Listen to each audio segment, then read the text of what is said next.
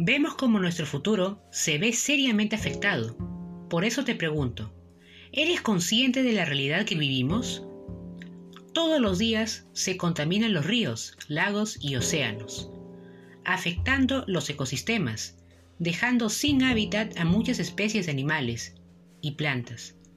Esto también genera una nociva contaminación en nuestras cuencas hidrográficas, las cuales son muy importantes porque son un componente esencial de todos los ecosistemas terrestres.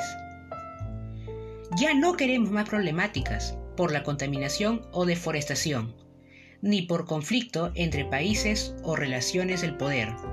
Queremos un cambio, es nuestro presente y sobre todo por nuestro futuro.